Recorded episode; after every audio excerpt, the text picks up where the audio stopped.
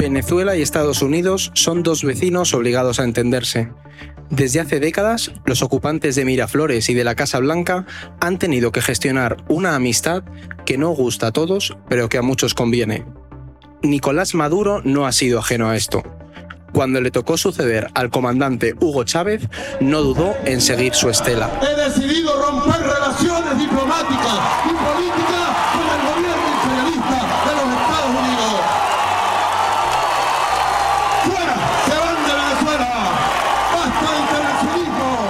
Sin embargo, si por algo se ha caracterizado Nicolás Maduro es por ser un superviviente. Tras años de sanciones y de presión de Occidente, el viento internacional empieza a soplar a favor de Nicolás. El país que dirige se asienta sobre una de las mayores reservas de petróleo del mundo y sabe que muchos de los que le denostaron en Occidente miran a ojitos hacia Miraflores. El pragmatismo empieza a mandar. Venezuela está preparada, totalmente preparada para dar paso hacia un proceso de normalización y regularización de relaciones diplomáticas, consulares, políticas, con este gobierno de los Estados Unidos y con los gobiernos que puedan venir. Nicolás Maduro también sabe que la amistad resplandece mejor cuando todo se ha oscurecido. Y no hay nada que ilumine más que un poco de petróleo ardiendo. Yo soy Eduardo Saldaña y hoy, en No es el fin del mundo, hablamos de Maduro, nuestro nuevo mejor amigo. Es el fin del mundo, el podcast semanal del orden mundial. Bueno, para el episodio de hoy nos acompañan David Gómez, analista en el orden mundial. Hola, ¿qué tal? Hola, David. Y José Manuel Cuevas, editor en el orden mundial. ¿Qué tal, José Manuel? ¿Qué tal? Muy buenas. Primera vez con nosotros en No es el fin del mundo, ¿eh? Primera. Y estrenándote además por, los, por la puerta grande, porque hoy también voy a saludar a más gente, porque es verdad que este capítulo de No es el fin del mundo es algo especial, algo distinto.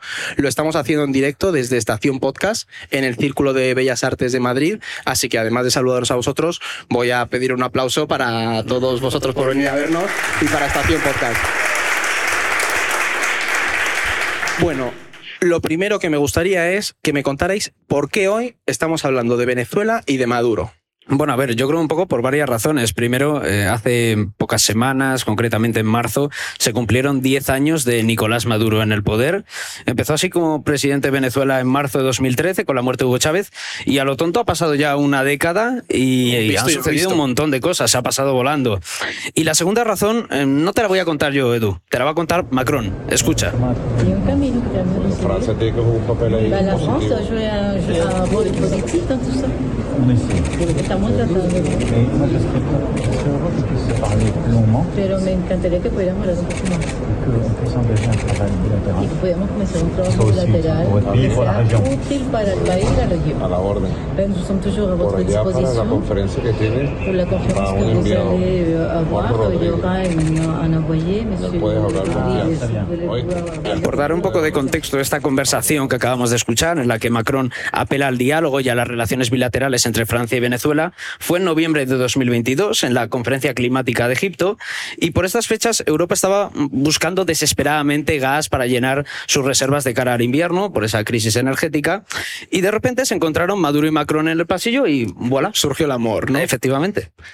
A ver, después de 10 años está claro que no se ha podido sacar a Maduro del poder y ahora que los países europeos necesitan eh, hidrocarburos en pleno contexto de crisis energética, pues hay que tratar con todos los países, incluso con esos a los que se consideraban parias. O sea, Sí. es realpolitik pura y dura, Le surgen novios a Maduro de repente, José Manuel. claro.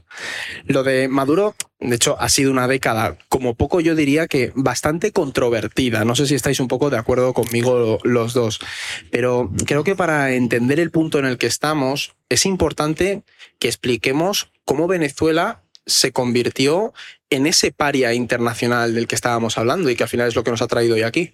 Pues mira, yo creo que hay diferentes momentos, es un proceso gradual, pero el hito definitivo quizás es ese embargo petrolero que decreta Donald Trump, Estados Unidos, en 2019 y que hunde definitivamente la economía venezolana, pero esa es la gota que colma el vaso. Hasta llegar a ese punto suceden muchas otras cosas eh, por detrás en la historia. Yo diría que el punto de partida de esta situación en la que Venezuela con Maduro se convierte en un par internacional lo situaría en el año 2015 2014, Sí, casi justo antes. cuando llega al poder, un año después eh, de, de la muerte de Hugo Chávez, que es el momento en el que los precios del petróleo se empiezan a desplomar, termina esa época de bonanza económica que había habido en la primera etapa chavista y la economía venezolana completamente dependiente del petróleo se empieza a desplomar. Mira, te voy a dar un par de datos.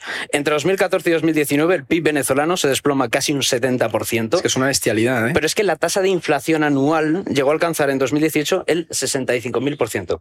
Al año. ¿Cómo? ¿Cuánto? ¿Cuánto? 65.000%. Madre mía. Es una barbaridad. Competición ahí Aquí nos quejamos del Argentina. 7%, imagínate lo que es el 65.000.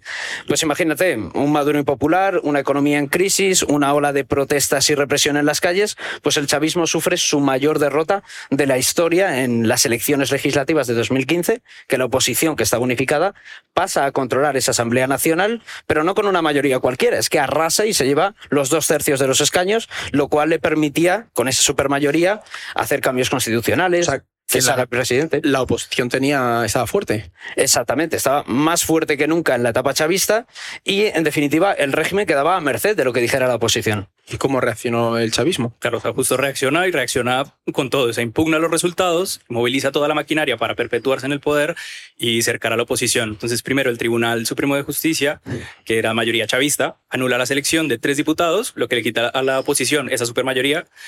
Y después, como la oposición se niega a acatar esa decisión, la Corte eh, la declara en desacato. ¿Qué pasa? El golpe final fue la creación de una Asamblea Nacional Constituyente en 2017, en teoría para redactar una nueva constitución Claro, que no en termina teoría, en teoría. llevándose a cabo. La oposición se niega a participar y el, el chavismo coloniza el espacio del legislativo con una asamblea paralela. O sea que están conviviendo dos asambleas en ese momento. En ese momento, sí. Sí, exactamente. De todas formas, eh, todo esto que sucede es con Maduro, pero ya en años anteriores con Hugo Chávez se empieza a gestar un poco este proceso y también ese alejamiento del que vamos a hablar entre Estados Unidos Occidente y Venezuela. ¿Y la OEA y Estados Unidos cómo reaccionaron a esto? En plan, ¿se indignaron en ese momento? No empieza, lo que empieza es un proceso de aislamiento hacia el régimen venezolano, precisamente porque empieza a cooptar los otros poderes del Estado de una manera ya explícita y eso genera el rechazo de las instituciones internacionales a nivel americano y de los propios países. que es verdad que podríamos hablar de la OEA, nos da para otro capítulo, pero habéis tocado dos puntos que creo que definen mm, bien la Venezuela actual, que son el petróleo y el chavismo como ideología, que de hecho del petróleo eh, nos da para hacer un capítulo y yo no sé si Yo la creo gente que sí. está aquí querría que hiciéramos un capítulo sobre cómo funciona el petróleo en el mundo, pero es un temón. Plan, ¿os gustaría que lo hiciéramos? Vale, bueno, sí. Y si alguien nos está escuchando y quiere, pues también que nos lo pongan en mensaje que, que lo escuchamos. Pero bueno, vuelvo al tema. Vamos a empezar por uno de estos factores, por el petróleo precisamente, porque Venezuela es el país con más reservas probadas de crudo en el mundo, que se dice pronto. Y claro, al final todo gira en torno a él, ¿no? De hecho, el petróleo diría que es fundamental para entender la historia de Venezuela en el último siglo, porque ha pasado de ser uno de los países más ricos a ser uno de los más empobrecidos, contando con esos recursos tan valiosos, ¿no? Y porque ahora parece que le están saliendo muchos novios en Occidente a raíz de esto. Es un poco la, la maldición de los recursos. Claro. Pero mira, la, la época dorada de, de Venezuela con el petróleo, con el oro negro, empieza en los años 70 con la crisis del petróleo. Entonces suben los precios del petróleo y el presidente Carlos Andrés Pérez pues, da un paso al frente, decide nacionalizar la industria y crea PDVSA, que es la petrolera estatal, La mítica PDVSA. la famosa PDVSA. Y son los años de la llamada Venezuela Saudita. De hecho, en Colombia y en otros países de América Latina existía la, la imagen de que eran los venezolanos acaudalados los que se iban de, de compra el fin de semana a Miami. Hay otra anécdota muy curiosa al hilo de esto que comenta José Manuel, que es que Venezuela llegó a ser tan rica, la población venezolana vivía tan bien, que incluso llegó a superar en consumo de whisky a Escocia. Se convirtió en el serio? principal consumidor de whisky del mundo. Y era también el país con más restaurantes franceses, Caracas, era la ciudad con más restaurantes franceses del mundo, por encima incluso de Nueva York. O sea, Esto en los años 70, para hacernos un poco de Sí. idea. Esto en los años 70, ¿qué pasa? Pues Venezuela se empieza a forrar con el petróleo, diciéndolo claramente, pero estos ingresos no se revierten en diversificar la economía y en reducir precisamente esa dependencia de- del propio petróleo. Entonces, ¿qué pasa? Se crean redes clientelares que junto con esa falta de, de diversificación en la economía, pues lleva a que poco a poco colapse el sistema bipartidista y en ese caos es que surge la figura de Hugo Chávez. Vale, vale, vale. Sí, pero vamos que a ver que a Chávez le ocurrió exactamente lo mismo también. ¿eh? O sea, él se encuentra con ese maná, ese filón que es el petróleo cuando llega al poder y lo usa para desarrollar programas sociales que sacaron a muchas familias de la pobreza y que explican también el apoyo que ha tenido el chavismo Claro. en esas clases populares, incluso a día de hoy. Y Chávez también utilizó el petróleo para ganarse esas simpatías de los países latinoamericanos y convertirse en un líder político de la región. Esa iniciativa famosa de Petrocaribe, que consistía en enviar petróleo a muy bajo precio a los países caribeños para ganarse sus simpatías.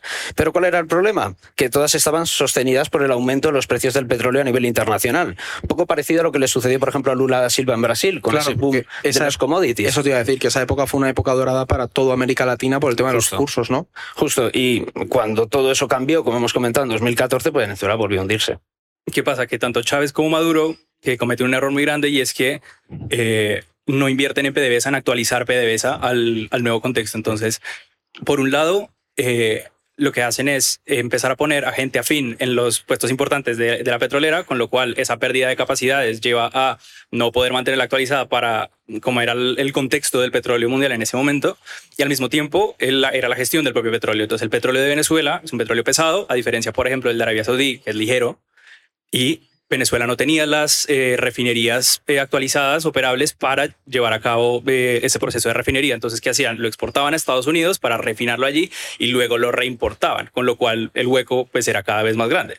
Entonces, ¿qué pasa? Para cuando, con, con Chávez, perdón, Venezuela llega a producir entre dos y medio y tres millones de barriles diarios y con Maduro llega a caer por debajo de medio millón. La exportación de petróleo a mí es algo que siempre me ha llamado la atención porque demuestra hasta qué punto Venezuela depende de Estados Unidos en esta materia, que es algo que se nos puede, se nos suele pasar por alto cuando lo estudiamos, que es que no es solo que Washington haya sido históricamente el principal socio comercial y político de, Venezuela, sino que es que incluso con Chávez la capacidad de refinado de petróleo venezolano dependía casi en su totalidad de las compañías estadounidenses, ¿no?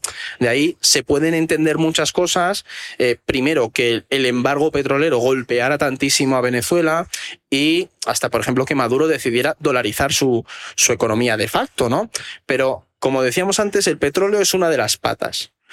La otra es el chavismo que yo mm, no creo que se puedan entender todos los años de Maduro en el poder sin comprender antes esa corriente política, ¿no? Y yo sé que es difícil definir movimientos políticos e ideológicos, es muy complicado, pero ¿qué sería lo más representativo del chavismo para vosotros? Mm, A ver, es bastante complicado definirlo. De hecho, ni el propio Chávez lo tenía claro. Y fíjate en lo que decía sobre su ideología. Soy socialista, bolivariano, cristiano y también marxista. Y también marxista. Aun cuando no tengo formación. Diciendo que no era marxista porque no se había formado en el marxismo y acaba diciendo que es cristiano y marxista. O sea, es lo gracioso de esta intervención. Pero bueno, básicamente, por reducirlo un poco, el chavismo lo podríamos entender como una ideología muy personalista que naturalmente gira en torno a la figura de Hugo Chávez. Pero sí que hay dos elementos que yo creo que se pueden destacar. Uno es el socialismo Ajá. y el otro es el bolivarianismo. ¿Y qué es esto del bolivarianismo? Eh, A menudo se suele concebir como una ideología de izquierdas, pero no necesariamente. Chávez o el chavismo lo que hace es una interpretación bastante particular del pensamiento de Simón Bolívar, que es el famoso libertador, eh, líder independentista de América Latina, del que incorpora una serie de elementos, como es, por ejemplo, el patriotismo hispanoamericano, es decir, la defensa de la soberanía de los pueblos de América Latina, el panamericanismo, es decir, la defensa de la integración regional de los países latinoamericanos y sobre todo el rechazo al imperialismo estadounidense. Y también incorpora, como hemos visto en ese discurso, elementos religiosos eh, de la doctrina cristiana a una teoría que podría ser marxista, según él. O de lo que dice David, el chavismo es ante todo una mezcla de ideas, pero por un lado mezcla ese socialismo, como lo llamaba, socialismo del siglo XXI para la gestión pública de la economía, esa visión bolivariana y antiimperialista de las relaciones exteriores, también con ese punto de vista tan latinoamericanista, pero el chavismo pues también tiene un componente muy populista, entonces Chávez se presenta como una figura que emerge de abajo del pueblo y pretende democratizar el sistema, dándole acceso a la vida pública y al poder político a las clases más, más desfavorecidas. Entonces, Chávez genera una pequeña revolución en, en, Venezuela que se extiende al menos de forma discursiva por otros países de América Latina, redistribuyendo muchos de esos, de esos dineros del petróleo a otros sectores y a planes sociales, aprovechando la, la bonanza que tenía en ese momento. ¿Cuál es el problema? Que aunque logra reducir la pobreza en sus primeros años, en la práctica estaba hipotecando todo. Comentábamos con David en Venezuela, llenar el, el tanque el- del carro del coche es, cuesta menos de un euro, menos de un dólar. Entonces, ¿Quién lo claro, si, eh, José si subvencionas tu, tu propia materia prima básica, al final te estás echando tú la soga al cuello. De todas formas, eh, por proximidad geográfica, esa idea que mezcla Chávez de el socialismo, que recuerda un poco a estas las eh, guerrillas históricas marxistas en la región, a mí me llama siempre mucho la atención cómo lo, lo mezcla con Bolívar. Con esa idea de el liberador, ¿sabes? Es un, es un juego muy, muy llamativo. A mí siempre me parece interesante la figura de ideológicamente cómo mezcla todo esto. Sí, al final es un uso de la historia, en este caso de la figura más mítica del independentismo latinoamericano, una de las más importantes del independentismo latinoamericano, y es acomodarla al, al presente totalmente. Sí, básicamente lo que dice José Manuel, lo que refleja este popurrí de ideas que mezcla Hugo Chávez es que era un líder muy pragmático. Eso se ve muy bien también en su evolución política como líder de Venezuela. Porque todos pensamos, por ejemplo, en ese Hugo Chávez que decía que Fidel Castro era su padre, que José María Aznar era un fascista y que comparaba al presidente de Estados Unidos, George Bush, con el demonio.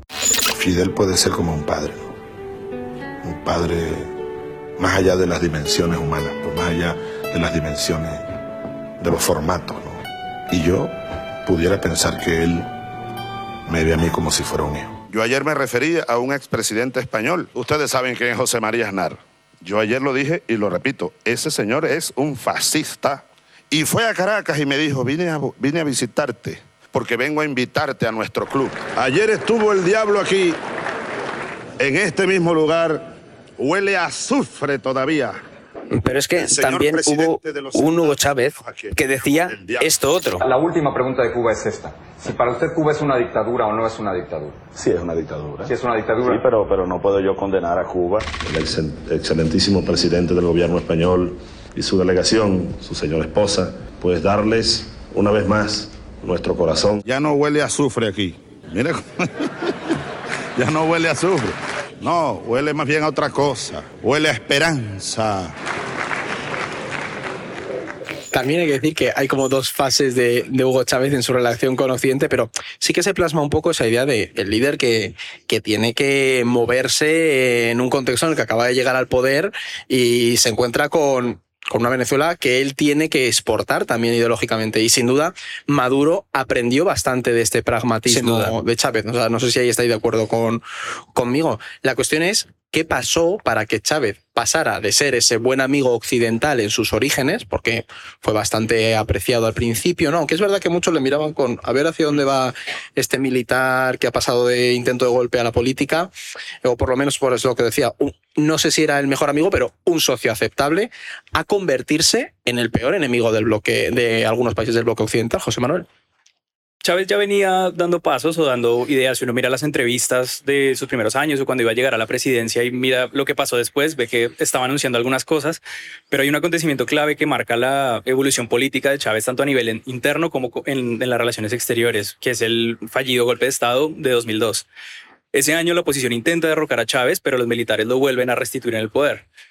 A partir de ahí Chávez se radicaliza tanto en el discurso mediático, en el propio control de los medios, en el discurso contra, contra la oposición, en el discurso contra Estados Unidos, que además había invadido Irak, con lo cual le cuadraba el, el discurso contra la intervención en otros, Imperialismo y demás, ¿no? contra la intervención en otros, en otros estados y pasa de esas posturas más, pragmáti- más pragmáticas, conciliadoras con la oposición, con los empresarios, que incluso lo habían apoyado en un principio, con los medios, a un discurso totalmente eh, en contra de, de todo aquello que se le oponía. Sí, yo diría que salvando las distancias se parece bastante un poco a lo que pasó con Fidel Castro en Cuba, Sí. que de primeras eh, intentaba adoptar un tono conciliador y después de la invasión de la Bahía de Cochinos en abril del 61 ya da el giro definitivo hacia la Unión Soviética, se radicaliza más y yo creo que esto es más o menos parecido Chávez a partir de ese golpe de Estado y también de ese referéndum revocatorio que gana en 2004, impulsa ese giro autoritario y se convierte en el enemigo público número uno de Estados Unidos.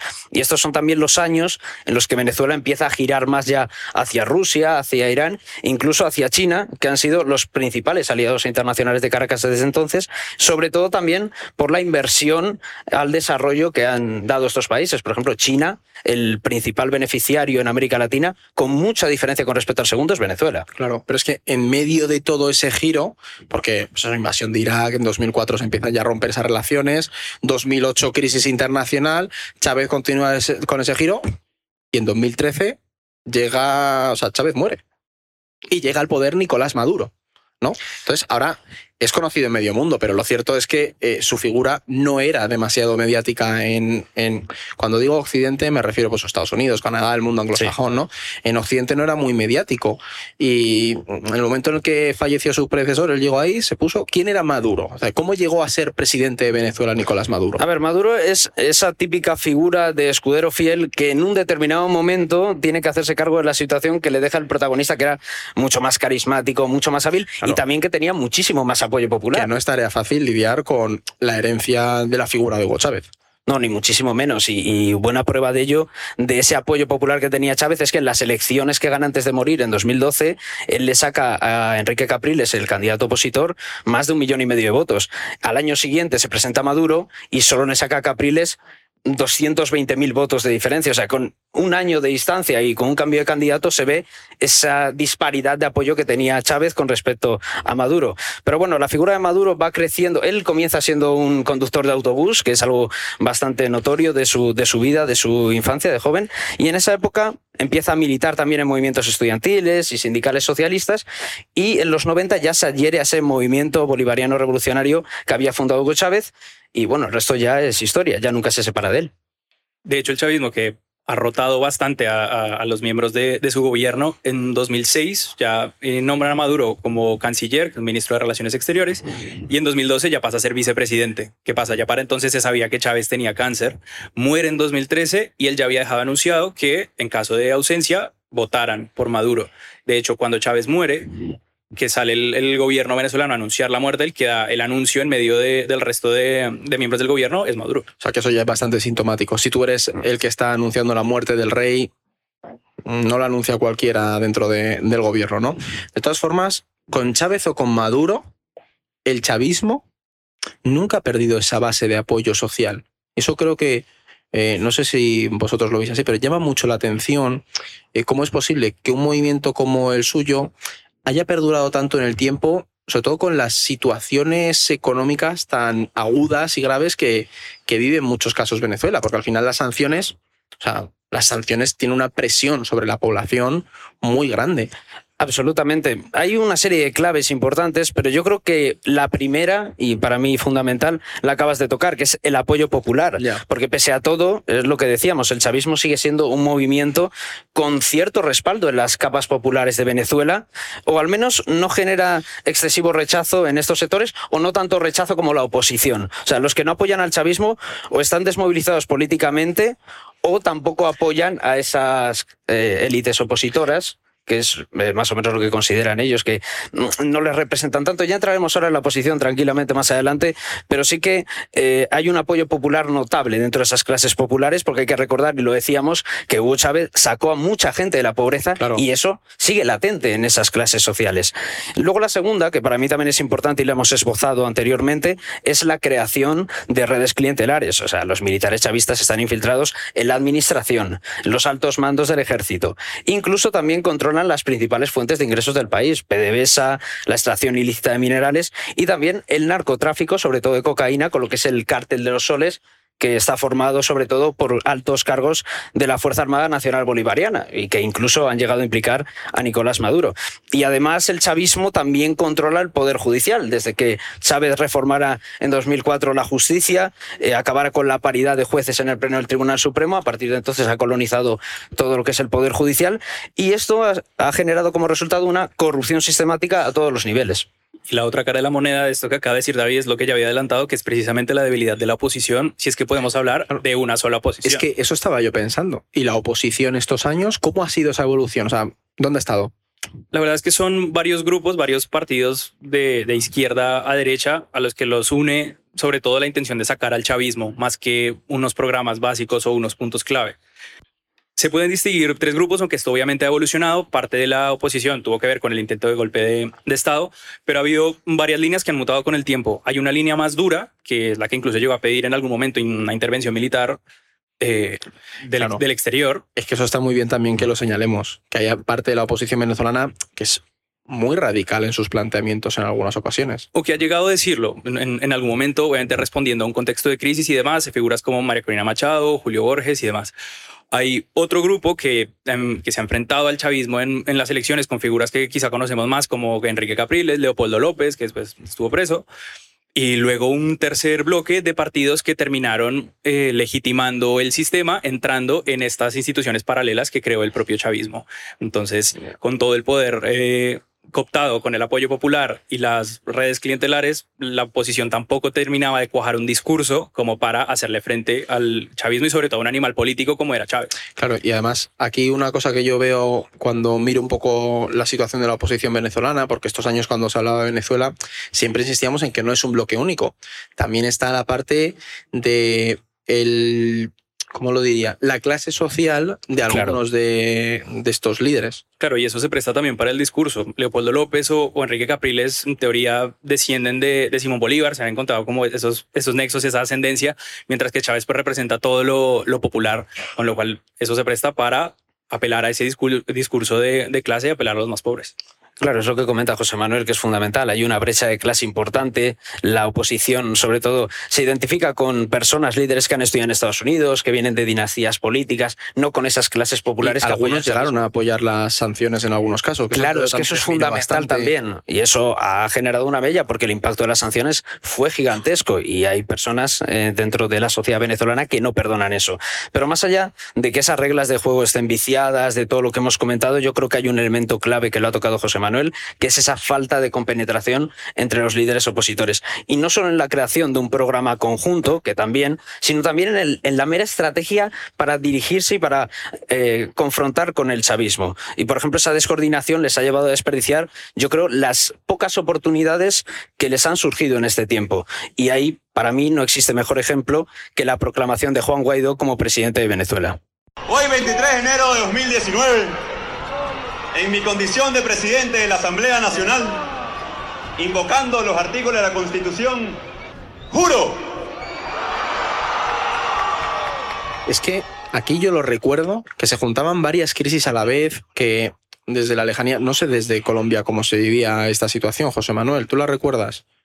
Yo estaba ya en España, pero recuerdo por lo que le comentaban a uno desde Colombia que era, por un lado, la, la esperanza, digamos, también por la situación económica, eh, y política en Colombia y, y la situación de los, de los migrantes, como, bueno, se puede abrir una ventana aquí a otra cosa, pero al mismo tiempo era ese limbo de decir, tenemos dos presidentes aquí al lado, el, el gobierno colombiano lo reconoció o no, qué implica cada escenario, entonces era sobre todo incertidumbre. Claro, porque por un lado, el país tenía de repente eso, dos personas que se reclamaban como legítimos gobernantes y una parte de la población apoyaba a cada uno.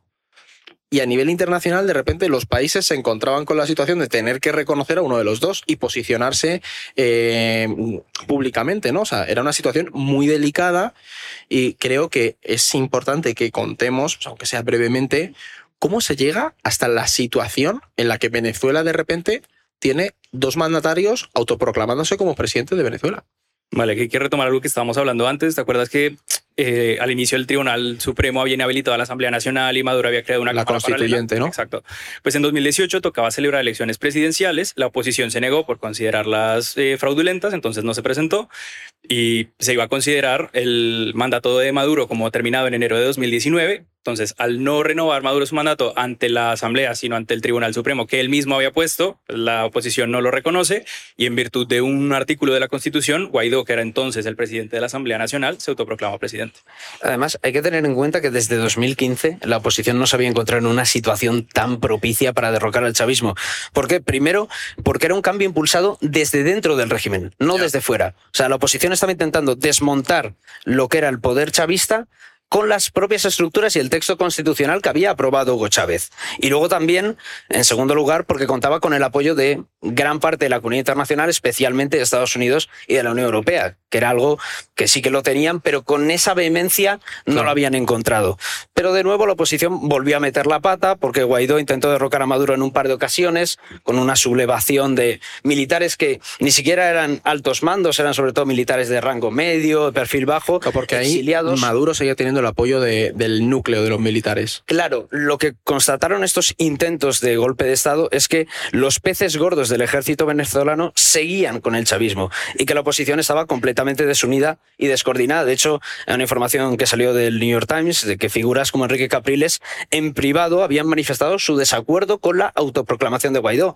Con eso ya te das un poco de cuenta de cómo estaba la situación también dentro del bloque opositor. Claro, es que yo os iba a plantear también eso, que a nivel interno es un caos bastante grande. O sea, el, mensaje que se lanza a la parte de la oposición, de la población que pueda tener esperanza en la oposición es esto es un jaleo gigantesco. No terminamos de apoyar a un Guaidó porque no sabemos si es legítimo o no. Eso también favorece a- al régimen de Maduro para perpetrarse, ¿no? El caos político también es una baza. Absolutamente. Al final fue una mezcla de precipitación de la oposición, descoordinación total, que es lo que estamos hablando, y luego yo creo que también de un poco de subestimación de las capacidades que tenía el chavismo. Yo creo que la oposición no era consciente de cuán arraigadas estaban las estructuras militares o los altos mandos con el chavismo. Yo creo que eh, Guaidó pensaba que eh, Vladimir Padrino, el ministro de Defensa, podía aliarse en contra de Maduro y al final no fue así. Fueron una serie de militares de bajo perfil los que le apoyaron. Es que ahí, ¿tú crees, José Manuel, que fue un momento en el que se tuvo la esperanza en la oposición de que la red clientelar de Maduro le tumbara? no sé si esperanza en la oposición, sino más bien en, el propio quiebre en, las Fuerzas Armadas o dentro de la propia oposición. Hubo varios intentos de, levantamientos eh, de mandos medios y de, y de soldados rasos contra, contra el gobierno, pero al final no terminaron compenetrándose, que no derivaron en nada, y, y por eso al final sigue el chavismo al poder. Claro, y es que al final todo esto lleva a la caída en desgracia mm, de Maduro después de todos esos años de, caos eh, político, ¿no? O sea, mm, yo es lo que, lo que veo es que esa caída en desgracia se ve más ahora que tanto Biden como la Unión Europea ya no miran con malos ojos a Maduro. Es decir, cayó en desgracia y de repente empezamos a ver, no sé si os ha- habéis tenido vosotros la sensación de estos este último año, que Maduro ha empezado a tener más presencia internacional. O sea, ha empezado a mirar más a Venezuela. Yo aquí mi pregunta es, ¿creéis que se va a convertir mm, Maduro, el chavismo, en un nuevo amigo, no sé si mejor, pero en un nuevo amigo de Occidente? Mm, A ver, no sé si amigo, pero lo que comentabas al principio de un socio confiable o con el que poder hacer acuerdos, un socio aceptable, vamos a decir, yo creo que sí. En primer lugar, porque esa estrategia de desgaste, como hemos comentado, no ha funcionado. Maduro, después de todo, sigue en el poder, no ha habido cambios sustanciales en el país y es más, de hecho, a finales de 2022, la propia oposición venezolana acabó con la estrategia del presidente interino ya eh, quitaron a Guaidó de ese cargo. Bueno, incluso Guaidó, yo no sé si, creo que lo echaron hasta de Colombia hace poco. Ahora mismo es una persona que ha caído en desgracia y la estrategia de la oposición está en un momento de buscar otras vías, ¿no? Así que si ellos mismos ya no creen en esa figura, si ellos no creen en esa estrategia, mm, ¿cómo le vas a pedir a los de fuera que la sostengan? Ya. Y aquí, no sé tú, José Manuel, ¿cómo lo ves desde la perspectiva latinoamericana? Es decir, ¿qué, qué aproximación ha habido a- al régimen de Maduro en estos últimos dos años, año? Yo también puedo ponerlo un poco en contexto, es algo que ha cambiado. Eh, Chávez cuando llega tiene el viento a favor con la ola rosa, la marea rosa de estos gobiernos latinoamericanos con los que era amigo y lanza pues el- toda la campaña bolivariana. Expliquemos un poco qué es la ola rosa, está para alguien que... La ola rosa fueron los gobiernos eh, de izquierda en América Latina a principios del siglo XX que, bueno, que al coincidir, pues llevaron a cabo un, un proyecto discursivo y político latinoamericanista, en este caso liderado por figuras como, como Chávez. ¿Qué pasa? Que para 2013, cuando Chávez muere, el contexto regional ha cambiado, la mayoría de los gobiernos de Latinoamérica son de derecha y ahora, y, en los, y de- desde el año pasado hasta acá, eh, ha habido un giro otra vez hacia la izquierda. Entonces, con gobiernos no necesariamente amigos, pero un poco más cercanos, al menos ideológicamente, se busca acercar a Maduro y a, y a Venezuela, sobre todo, a su importancia energética al contexto latinoamericano y volverlo a, a, incorporar en la región. Sí, porque Petro y Boric, Petro el presidente de Colombia y Boric el presidente de Chile, de Chile, es verdad que han sido críticos, pero Petro ha tendido puentes con Venezuela, que era algo que no veíamos desde, no sé, desde que Iván Duque llegó al poder hace cinco años, ¿no? De hecho, de hecho ahorita está intentando eh, unir o, acercar a la, a, la, a la, oposición y al chavismo que se sienten a negociar. Lo que comentaba David de que echaron a Guaidó de Colombia fue porque iba a atender a una conferencia internacional para tratar el tema de Venezuela y Petro lo mandó en un, avión, en un avión a Estados Unidos. Entonces hay distintos liderazgos, Petro, Boric, Lula, que están intentando eh, liderar un poco abanderar el progresismo en la región y parte de eso incluye tratar de acercar a Venezuela al resto de la región. De, de, hecho, el caso de Petro es especialmente llamativo porque una de las primeras cosas que él hace cuando es nombrado presidente de Colombia es restablecer las relaciones diplomáticas con Venezuela que estaban rotas desde años atrás. O sea que yo creo el caso de Colombia, que es especialmente significativo también porque comparte una frontera importante y por esa crisis humanitaria que vive Venezuela. Que fue una de las más grandes del mundo, si no estoy equivocado. Sí, de hecho, desde 2015 creo que 7 millones de venezolanos han desplazado por la frontera, o sea, un caso bastante dramático, pero eso, el cambio de postura de Petro me parece especialmente llamativo. Claro, pero esto es a nivel regional, pero a nivel internacional el contexto también favorece claramente a, a la Venezuela de Maduro ahora, ¿no, José Manuel? Claro, o sea, que Maduro se convierta en nuestro nuevo mejor amigo o no, también depende del contexto internacional. ¿Qué pasa? Europa corta los lazos con Rusia a partir de la invasión a Ucrania, entonces estamos buscando nuevos proveedores de, hidrocarburos y eso ha llevado a los países europeos a acercarse a Qatar, a Nigeria o a la propia Venezuela, Azerbaiyán, que ni mucho menos pues, son adalides de los derechos humanos o de, o de la democracia. ¿Qué pasa? Estados Unidos, aunque es más independiente en materia de, de, petróleo, también le conviene llevarse bien con Venezuela, en especial para frenar o limitar el flujo migratorio, y eso ha llevado a acercamientos ya incluso en el área del petróleo. O sea, Biden el año pasado autorizó a, a Chevron a explorar y, y comercializar petróleo en, en, Venezuela. Pues que a mí me hizo mucha gracia, no sé si os acordáis de Maduro cuando decía qué bonitas están las dos banderas, sí. la de Estados Unidos y Venezuela, y eso fueron unas declaraciones que para la gente que seguimos la política internacional dijimos, madre mía, que diga esto públicamente, ¿no? De todas formas, este giro en el contexto regional y en la posición de, de un Estados Unidos también es un palo para Europa, que ha tenido, o incluso aquí nos podríamos meter, José Manuel, para la OEA, porque la Organización de Estados Americanos también ha sido muy crítica y ahora va a tener que recoger cable con este giro de, del pragmatismo. ¿no? Yo recuerdo, por ejemplo, en Europa se criticó mucho la decisión de, reconocer a, a Guaidó porque primero sentaba un precedente y si no tenía éxito, que al final es lo que ha pasado, se quedaba un poco en ridículo, ¿no? O sea, de, vale, hemos reconocido a un presidente, le hemos recibido con honores y no ha cuajado. ¿Se ha vuelto más realista la Unión Europea estos años? O, o sea, este discurso de, de democracia contra dictadura eh, ha pasado a un segundo plano, lo, lo, estamos metiendo bajo la manta porque eh, el mundo se ha vuelto de repente pragmático. Yo creo que ese es un poco el regusto, la sensación que nos queda, sí, ¿no? ¿no? que cuando, cuando Europa no se jugaba tanto en Venezuela, cuando no tenía esa crisis energética, se podía permitir el lujo de defender ese discurso de defensa de la democracia, de los derechos humanos, tan típico y tan característico de la Unión Europea.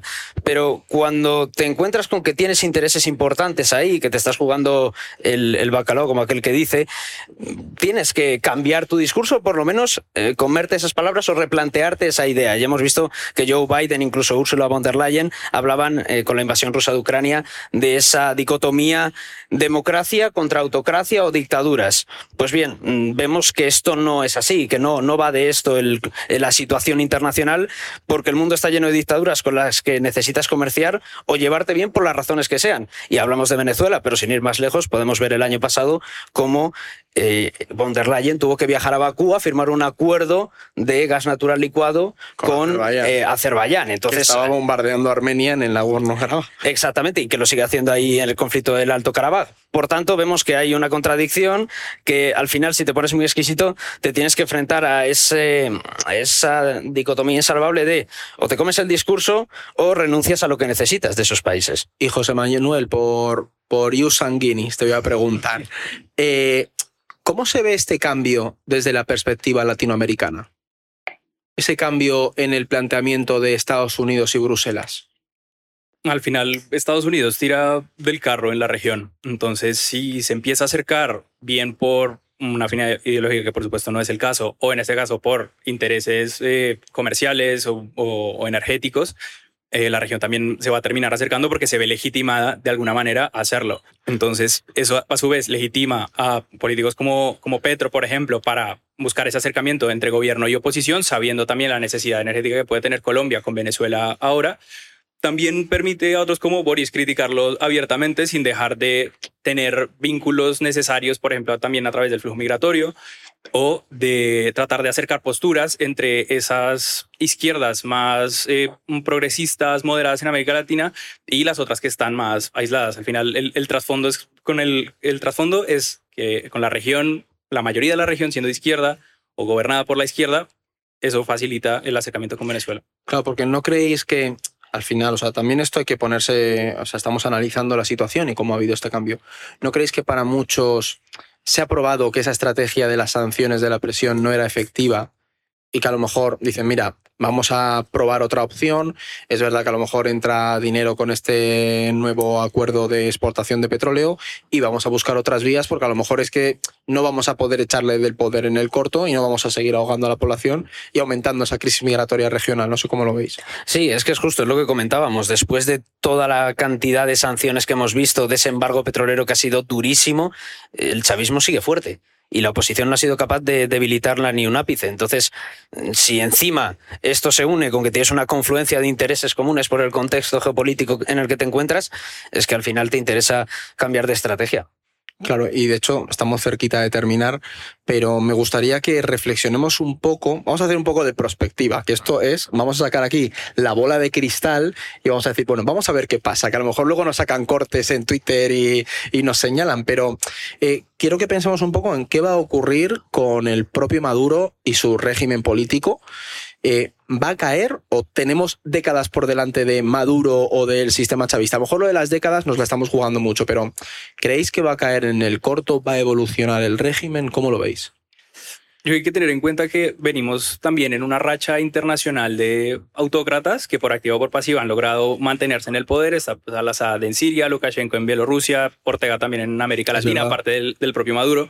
Entonces, el contexto actual ya no es que la, ya no es como el de la Guerra Fría, ¿no? Que llega la CIA y te monta un golpe de Estado y, y te vas eh, a la calle. Ahora, también hay regímenes que han caído eh, por razones puntuales o de manera abrupta. Mubarak en Egipto, Gaddafi en Libia, aunque también obviamente está la intervención extranjera. Por lo tanto, tampoco se puede descartar que Maduro caiga porque alguna facción interna logre... Ah, pero más próxima a su círculo. ¿no? Seguramente. También. ¿Qué pasa? Antes hablábamos de las razones por las que el chavismo se mantenía en el poder, ¿no? El apoyo popular, el, el quiebre en la, en la oposición, las redes clientelares, pero no sé si va a caer antes o después, pero precisamente podría caer por esas vías. Por ejemplo, si la oposición se une, ahora que va a tener un proceso de primarias, y, si se une a posteriori para apoyar a ese candidato, pues puede ser un punto de partida. También, si hay una ruptura en el mando militar, sea con otros intentos de levantamiento de rasos o mandos medios, o una figura más conocida como la de mi padrino López, por ejemplo. Y luego también la pérdida del apoyo popular. Antes de esta última bonanza que tuvo la economía venezolana, el, el chavismo y el gobierno venían de capa caída en términos de apoyo popular. Entonces, ¿qué pasa? Controlan todo el Estado, con lo cual pues es difícil perder el poder de esa forma, pero por una de estas tres vías, quizá a lo mejor se puede perder el poder.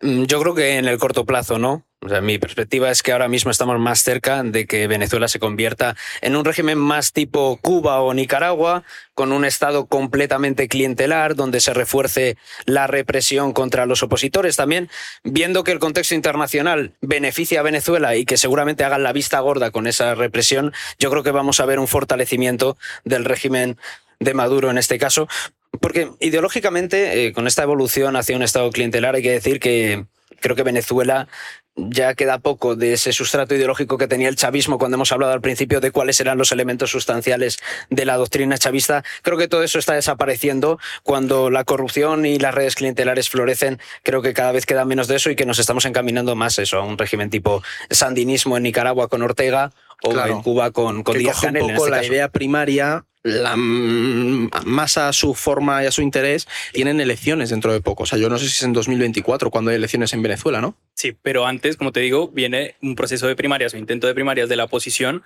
y ahí lo que es clave es que salga una figura que el resto de figuras eh, apoyen de forma unánime. ¿Qué pasa? Habíamos dicho que había tres grupos y eso se sigue reflejando tanto en los egos como en los intereses políticos, en la corriente ideológica incluso, porque se, se, se une mucho a la oposición como oposición al chavismo, pero dentro hay partidos de izquierda, partidos de derecha.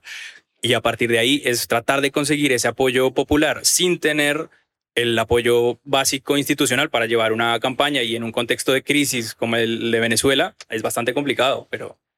Y ya por hacer un cierre eh, final, ¿qué conclusión sacáis vosotros de este giro en el que Maduro vuelve a perfilarse como un amigo de Occidente? Queréis, hacemos un minuto, minuto para mí es una consecuencia del contexto internacional en el que vivimos, un poco por recapitular un poco. O sea, Venezuela no es una excepción a la norma. Lo estamos viendo recientemente con Siria, como Bashar al-Assad de Damasco ha vuelto a la Liga Árabe también, después de que normalizaran relaciones Arabia Saudí e Irán. O sea, los parias internacionales están dejando de serlo porque a las potencias internacionales les está interesando, bien porque quieren normalizar la situación y fomentar sus negocios, bien porque necesitan petróleo, por lo que sea, pero estamos viendo que todos esos parias están desapareciendo poco a poco y creo que Venezuela es simplemente un, caso más dentro de la norma que estamos viendo en estos años.